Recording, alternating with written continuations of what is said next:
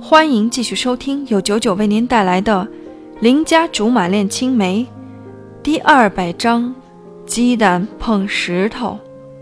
关羽口气讥讽：“不认栽还能怎样？鸡蛋永远都打不赢石头的。”这比喻虽然不怎么好听，不过好在够贴切。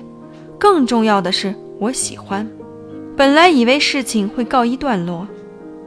谁知道董卓真是不到黄河不死心。第二天，关羽就心急火燎地通知我有好戏看。我还以为是孙尚香和他搞基了，准备动婚礼什么的，没想到还是董卓。关羽难掩兴奋地说：“他得到第一手消息，董卓正在找律师帮他打官司，控告经纪公司逼他做不想做的事情。”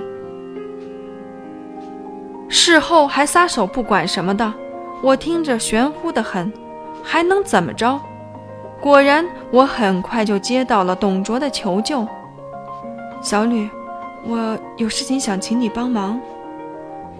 难得他现在还能同我如此客气，我真是感动的一把屎一把尿了。自然心情一好就明知故问：“什么事儿啊？”他犹犹豫豫地说：“就是。”那天晚上的事儿，也不知道是真生气还是想应景，我口气强硬道：“别跟我说那天晚上，说起来我就想踹你几脚。”好好好，这事儿只要你肯帮忙，事后你怎么打我都行。呦呦，这指天誓日的态度真让我动容。说吧，想叫我怎么帮？其实他要说什么？我大概都猜到了，我大概也猜到了，那天的事真是对不起，我也是受了经纪公司的指使才会骗你的。经纪公司的想法是利用这件事情再炒点新闻，哪里晓得会炒过了。现在他们把责任全部推到我身上，还要雪藏我。我现在很多工作都没了，要是再这样下去，我迟早会被饿死的。他说的楚楚可怜，事实上也正是如此。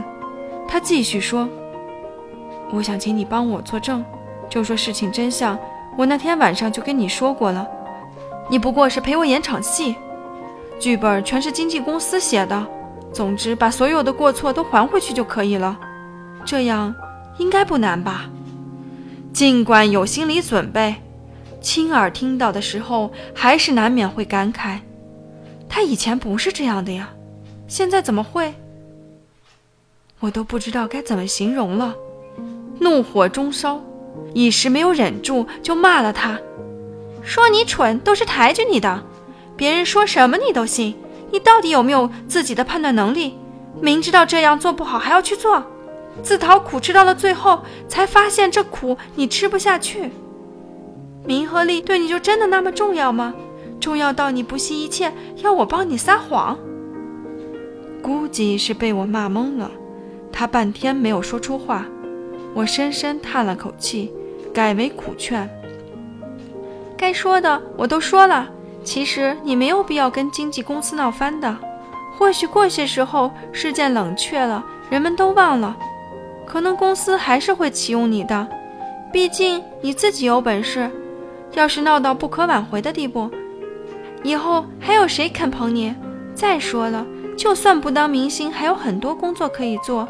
娱乐圈不是那么好混的，你的性格真的不适合。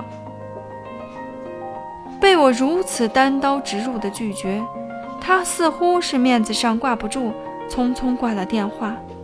其实我更希望他是有所领悟，觉得自己真的做错了，无言以对，才不好意思跟我聊。总之，都希望他不要再做错事儿。